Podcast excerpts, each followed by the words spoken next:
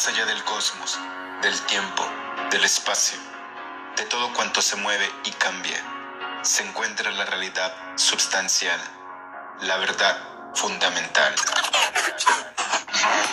Prepárate para un viaje cósmico que te llevará a una galaxia donde todo, todo es posible. El poder infinito de tu mente. Transmitiendo desde Toronto, Canadá, para el universo y el mundo entero. Alberto Ares. Cuando el oído es capaz de oír, entonces vienen los labios que han de llenarlos con sabiduría. Vamos a enseñarle al mundo lo que es amor. Welcome, welcome to the final show. Hola, ¿qué tal chicos? Muy buen día. Los saludos amigo Alberto Ares. Donde quiera que tú te encuentres en este momento escuchándome, agradecido estoy con tu cuerpo, mente, alma, espíritu. Que el día de hoy podamos conectar nuevamente con una nueva historia que ya estaba escrita y que el día de hoy vamos a revivir a través de nuestro subconsciente, de nuestra mente y de un cuento infantil. Así es. Y es que a través de novelas iniciáticas, cuentos infantiles, que muchos de ellos los llevaron a la pantalla grande, como el, señor Walt Disney, del cual vamos a hablar de un cuento que vamos a decodificar. Pero para poder decodificar este cuento, hoy necesito que me escuches como un niño, para que puedas entender que este mensaje que vas a volver a recordar al escuchar, ya lo habías vivido y lo viviste el día en que viste por primera vez este gran cuento. Y es maravilloso, chicos, que la magia siempre está frente a nosotros. Los grandes iniciados, maestros, han dejado frente a nosotros la magia para que podamos verla. En muchas ideologías se piensa que se esconde la magia y solamente se muestra a aquellos que están preparados para verla. Y así es, porque a través de este cuento infantil vamos a poder revivir una hermosa etapa en el cual algo despertará el día de hoy. Porque este cuento, tú lo conoces. Había una vez un palacio donde el rey y la reina miraban llenos de amor a su pequeña hija que acababa de nacer. ¡Ay, es tan bella! Sus cabellos son tan negros como la noche y esos ojos azules como el mar y su piel es tan blanca que parece de nieve. Es cierto. Por eso la llamaremos Blancanieves. Blancanieves y los siete enanos. Así es chicos, estoy muy emocionado porque en verdad esta gran decodificación es algo que vale oro, honestamente. Porque Blancanieves es un cuento de hadas mundialmente conocido. La versión más difundida es la de los hermanos Grimm y la apuesta cinematográfica de Blancanieves y los siete enanitos de Walt Disney. Tiene elementos como el espejo mágico que habla con la malvada madrastra y bruja de Blancanieves, la reina malvada y los siete enanitos o duendes. En algunas versiones los siete enanitos son ladrones y el diálogo con el espejo mágico se hace con el sol o la luna. El personaje de Blancanieves está inspirado en dos princesas históricas, la baronesa María Sofía Margareta, Catarina von Etla y la condesa Margareta von Waldeck. Gracias a la investigación del historiador de Lord Main, Kenny Bartlett sobre el cuento de Blancanieves y los siete enanitos, la pintoresca localidad de Lor, a orillas del Meno, en la Franconia alemana, puede sentirse orgullosa de haber visto nacer, un 5 de junio de 1725, a María Sofía Margareta Catarina. personaje real que inspiró el literario de Blancanieves. Muchas evidencias y puntos de conexión con las características de Lord y sus alrededores prueban desde 1986 esta peculiaridad del famoso cuento de los hermanos Grimm, lo que hace que destaque frente a la mayoría de los relatos infantiles. El hecho de que Phil Christopher Von no estuviera casi nunca en Lore explicaría el, evidente papel pasivo del rey en el cuento, según han concluido las investigaciones. También se ha comprobado las referencias locales en el área de que Lore, el bosque virgen en el cual fue expuesta Blancanieves, era naturalmente el de Spessar. En la actualidad, Lore incluso recibía el nombre de la puerta del Spessar, el camino de huida de Blancanieves sobre las siete montañas. Respecto a la manzana envenenada, la investigación de Bartles ha descubierto citando bibliográficamente competente en la cual se describe el veneno, que la mitad de una manzana puede ser sumergida en zumo de bellodada, fruto que se encuentra también en esta parte en el espesa. El sarcófago, transparente de cristal y las zapatillas de hierro hacían referencia respectiva a la manufactura de vidrio del oro y a los minerales de hierro meleales del espesa. El cronista de la familia describiría a María Sofía como una joven noble y llena de virtudes, un ángel caritativo y bondadoso, activo contra la pobreza y la indigencia, que demostraba su amabilidad personal. Asimismo, María Sofía padecía desde niña una leve ceguera, secuela de la varicela. Ahora, respecto a los siete nenitos, Sander coincide en que se trataría de niños desnutridos y envejecidos prematuramente en el trabajo de las minas de hierro, en este caso, las de las propiedades de los Von Walter. Debido a su pobreza, estos niños vestían largos abrigos y gorros muy parecidos a aquellos con los que se suele representar a los siete nenitos en la película. Sander además asegura que a la condesa le gustaba jugar con estos niños. También tiene claras influencias de la obra alemana Fausto. Bien, todo esto que he contado es para que tengan referencia de dónde surge la idea original de este gran cuento. Como ya les comenté, el señor Walt Disney posteriormente la llevó a la pantalla grande. Y es a través de esta película que vamos a decodificar qué relación tiene esta película con el proceso de iniciación. Con cada proceso que uno despierta a través de este gran personaje. El personaje de Blancanieves es el ser iniciado. El cuento inicia con la muerte de su madre al dar, a, dar a luz, llevándose todo a su pasado, lo que representa el olvido al encarnar en el plano material. El espejo es la conciencia. Él refleja la realidad, traduciendo el verdadero contenido del corazón de la reina, que desea el fin de Blancanieves, la muerte, de la pureza. Blancanieves entonces huye al bosque, lo que representa el interior de cada uno. En este camino encuentra los elementos y maneja sus energías, representadas por los siete enanitos. Maestro, sabio, representa el chakra corona, es el jefe de la conciencia espiritual. Gruñón es el chakra frontal, el pensamiento, el racional. Feliz representa el chakra garganta, es comunicativo, alegre. Dormilón representa el chakra del corazón. Este chakra es el puente entre las energías densas y sutiles. Aunque perezoso, siesta es la guía del carro que lleva las joyas de la mina hasta el maestro. Tímido representa el chakra plexo solar. Es el enano más sensible a la información. Siempre está tímido y sentimental. Mocoso representa el chakra sacro.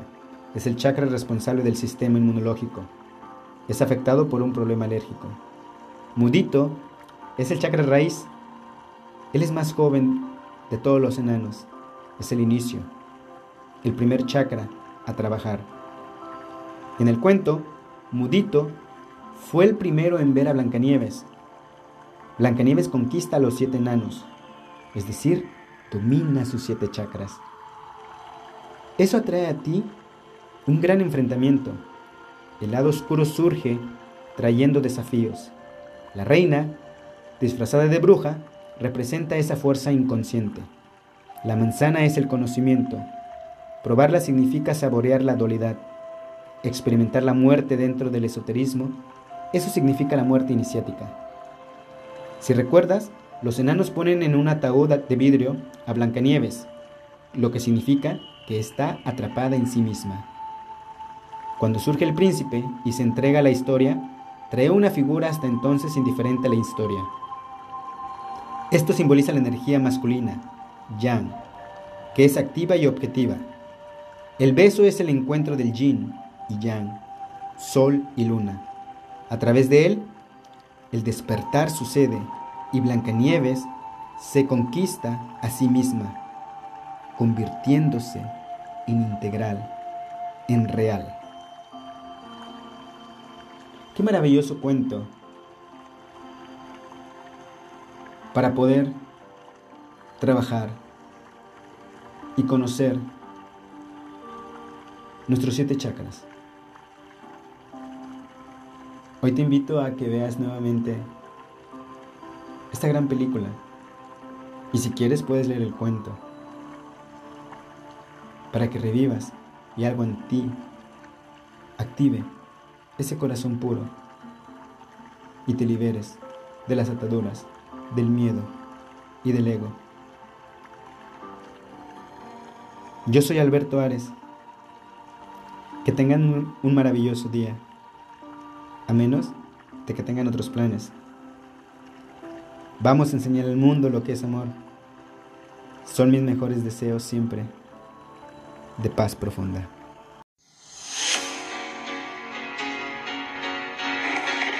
Más allá del cosmos, del tiempo, del espacio, de todo cuanto se mueve y cambia, se encuentra la realidad substancial, la verdad fundamental.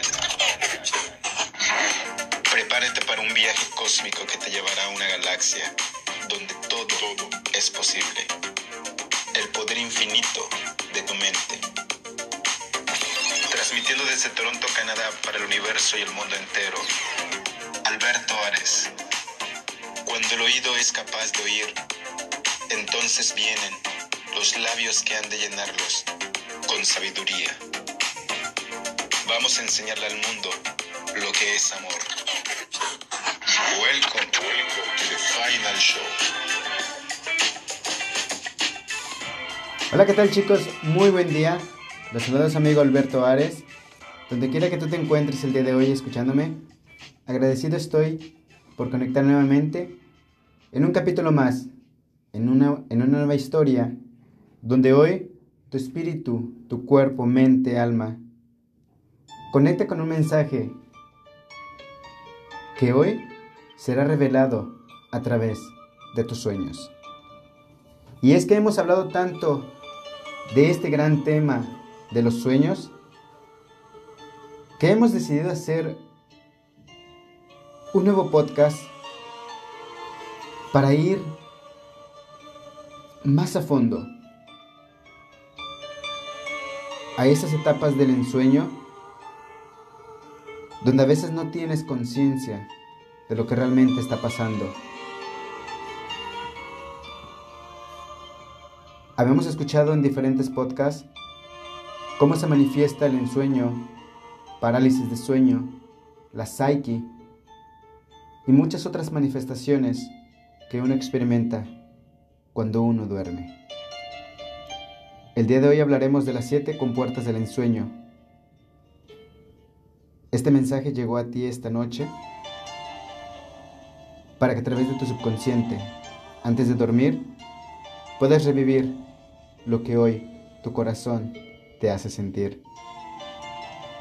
El ensueño es una faceta incomprensible de la conciencia que parece estar esperando a que lo convenzamos y que le demos propósito. También es una facultad velada que todos tenemos en reserva, pero nunca nos atrevemos a usar. El ensueño es un asunto muy serio. Uno no puede darse el lujo de, de dar falsos pasos en falso. En soñar es un proceso de despertar, de adquirir control. Nuestra atención del ensueño debe ser sistemáticamente ejercitada, puesto que es una puerta de entrada a la segunda atención. En el flujo energético del universo hay entradas y salidas que funcionan a manera de compuertas. En el específico caso del ensueño, hay siete entradas, siete obstáculos que los chamanes llaman las siete compuertas del ensueño. Castañeda, en el libro El arte de soñar, no concluye su visita por las siete compuertas. Menciona que para poder ensoñar debemos estar conscientes de que pertenecemos a un mundo, un universo, que a su vez está inmerso en una serie de universos consecutivos, uno dentro de otro, por lo que la conexión es directa entre nosotros y el universo, y u universos que sean. La primera compuerta. Llegamos a ella cuando nos damos cuenta de que nos estamos quedando dormidos, cuando somos conscientes de la transición entre vigilia y sueño. La cruzamos cuando forjamos nuestro cuerpo de ensueño, es decir, cuando somos capaces de acechar el punto de encaje en la posición en que emerge el cuerpo de ensueño. En términos prácticos, esto sucede cuando somos capaces de sostener controlada y deliberadamente la vista en los objetos de nuestros sueños. Me extenderé un poquito en la compuerta número uno. Llegamos a la primera al darnos cuenta de una sensación muy particular que se nos viene encima antes de quedarnos profundamente dormirnos. Una placentera oscuridad y pesadez que nos mantiene suspendidos y no nos permite abrir los ojos. Algunos solo, solo son por momentos. Empiezan a tener pánico porque sienten que algo está sobre ellos y no les deja moverse por lo que les hace volver al estado cotidiano. Otra forma de llegar a la primera compuerta del ensueño es teniendo un sueño inmensamente real. De hecho, incluso algunas veces llegan a mezclarse las dos formas. Por ejemplo, uno tiene un sueño lúcido tremendamente real o en otros casos un sueño raro. Y de pronto, despiertas en estado catalíptico y sin poder ver nada de lo que hay a tu alrededor. Entonces, de forma resumida, en algún punto estás consciente de estar soñando, pero luego se transforma en un sueño ordinario. Los sueños cambian por una sencilla razón, porque el punto de encaje se está moviendo durante todo el sueño. Y he aquí va algo muy importante. Que estemos dormidos no significa que no estemos percibiendo. De hecho, en los sueños ordinarios se puede trabajar muchísimas cosas. Pueden checar el libro del yoga de los sueños y el arte tibetano de los sueños. Lo recomiendo muchísimo. La percepción ocurre todo el tiempo, las 24 horas, los 7 días de la semana. Pero a veces no somos muy conscientes de ello. Somos puntos de encaje. No porque cerremos los ojos y nos vayamos a dormir, dejemos de percibir. El punto de encaje no duerme, así que lo que vemos en nuestros sueños, eso es, fibras de energía. Vemos imágenes cambiantes porque nuestro punto de encaje se mueve y nunca se fija en esa nueva posición, sino que sigue moviendo. Por eso los sueños de, de nuestro gran sueño no duran mucho tiempo. Entremos a una segunda parte. Vamos a ver cómo se entra a la segunda compuerta. Llegamos a ella cuando somos capaces de cambiar de sueños deliberadamente. Se fija más la atención hacia objetos y se puede tener mirada periférica. La cruzamos cuando somos capaces de aislar y seguir proyecciones de energía foránea, es decir, exploradores. Una señal de que hemos cruzado esta compuerta es que accedemos a la voz del emisario de ensueños. Algunos ensoñadores la comienzan a escuchar desde que la cruzan la primera compuerta. Tercera compuerta. Llegamos a ella cuando encontramos viendo nuestro cuerpo físico dormido desde la posición del cuerpo de ensueño. Es decir, nos vemos dormidos en la cama. La cruzamos cuando somos capaces de movernos a voluntad. En este momento quedamos hasta cierto punto libres de la influencia perniciosa de los inorgánicos del mundo oscuro. Inorgánicos que casi matan a Sisi. Cuarta compuerta. Llegamos a ella cuando completamos el cuerpo de ensueño, es decir, cuando comenzamos a fusionar la realidad del ensueño con la realidad de la vigilia. Un indicador de un cuerpo de ensueño completo es la capacidad de ver energía cada vez que miramos fijamente cualquier objeto o cosa, ya sea del ensueño o de la vigilia. Podemos movernos y corroborar que nuestros movimientos tienen lugar en tiempo real. La cruzamos cuando logramos equilibrar de una manera armoniosa y completa la fusión de los lados izquierdo y derecho. En este punto estamos capacitados para acechar a los acechadores, es decir, de extraer deliberadamente la energía que necesitamos del mundo oscuro sin caer en las trampas de los inorgánicos que la habitan. Quinta compuerta.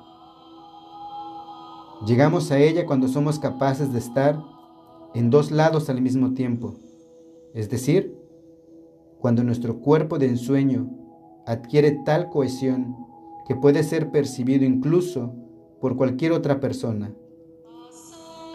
Podemos citarnos con otros ensoñadores, se puede ensoñar juntos y cohesionar energía hasta cierto punto. La cruzamos cuando estamos conscientes de los actos de nuestro cuerpo de ensueño, cuando somos capaces de utilizarlo deliberadamente como un vehículo práctico. La sexta compuerta del ensueño. Llegamos a ella cuando somos capaces de transportar el cuerpo físico junto con el cuerpo de ensueño, cuando somos capaces de jalar el cuerpo físico con el cuerpo energético. Se puede viajar por el espacio, regalo de la fijeza del punto de encaje. La cruzamos cuando adquirimos dominio sobre esta capacidad. ¿Y la séptima compuerta del ensueño? Llegamos a ella cuando somos capaces de fijar la totalidad de nuestra conciencia en la fuerza que mantiene cohesionados los campos energéticos, estrellas, rocas, organismos, etc. Es decir, materializar el doble y materializar objetos en realidades no ordinarias, cuando somos capaces de ver lo que no se puede conocer sin sucumbir en ello. Aquí se trasciende el ámbito de lo estrictamente humano. Se puede trascender en el tiempo. La cruzamos cuando ardemos con el fuego interno, cuando ambos cuerpos se transforman en energía pura sin perder la conciencia de ser. Así es que esta noche te invito a que puedas abrir las siete compuertas del ensueño y que seas capaz de poder abrir la octava puerta que está esperando a un renacer, a una metamorfosis que en tus sueños te va a revelar el poder y la existencia de tu mente infinita. Vamos a enseñar al mundo lo que es amor. Que tengas un gran día, a menos de que tengas otros planes.